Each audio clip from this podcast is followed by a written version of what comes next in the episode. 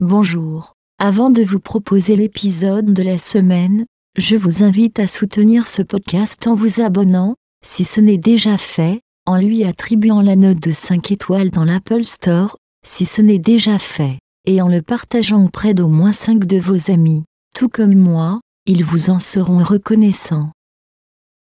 Si je devais établir un top 10 de mes passions secrètes, le complot, sa vie, son œuvre, et les théories qui l'entourent, seraient haut placés, selon Wikipédia, nouveau dieu du savoir, proclamé ainsi par les disciples dégénérés, qui l'alimentent autant qu'ils le régulent, la théorie du complot, c'est une théorie selon laquelle un événement politique a été causé par l'action, concertée, et secrète d'un groupe de personnes, qui avaient intérêt à ce qu'il se produise, plutôt que par le déterminisme historique, ou le hasard. La notion de complot, ses tenants et ses aboutissants, prennent une part, de plus en plus importante, du discours public, outil puissant, qui reste simple, pour identifier ceux qui réfléchissent, et les distinguer des moutons, qui croient tout ce que leur servent les médias. Je grossis à peine le trait. Le complot est devenu le nouvel outil pour stopper tout débat, tout propos qui ne rentre pas dans une norme, qui définit la norme, je ne le sais pas,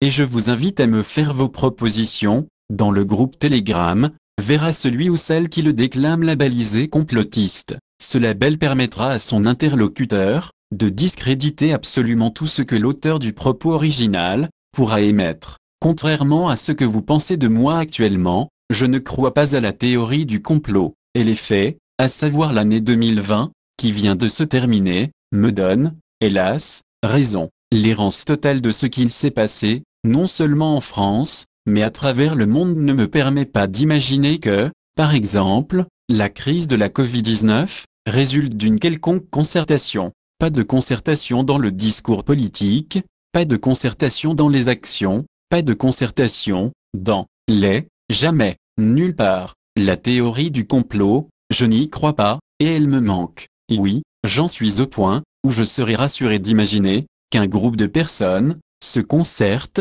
afin de mener des actions. Il n'y a pas de complot, le quotidien politique le démontre. Et c'est bien dommage, après tout, on aurait peut-être alors l'impression d'aller droit dans le mur, mais en toute sécurité. Merci de votre écoute, qui vaut pour participation et encouragement. Vous pouvez nous soutenir en partageant ce podcast autour de vous et en rejoignant le groupe Telegram. Je vous donne rendez-vous mardi prochain, ici même, pour franchir, ensemble, une nouvelle marche, dans le déclin de l'homme. Blanc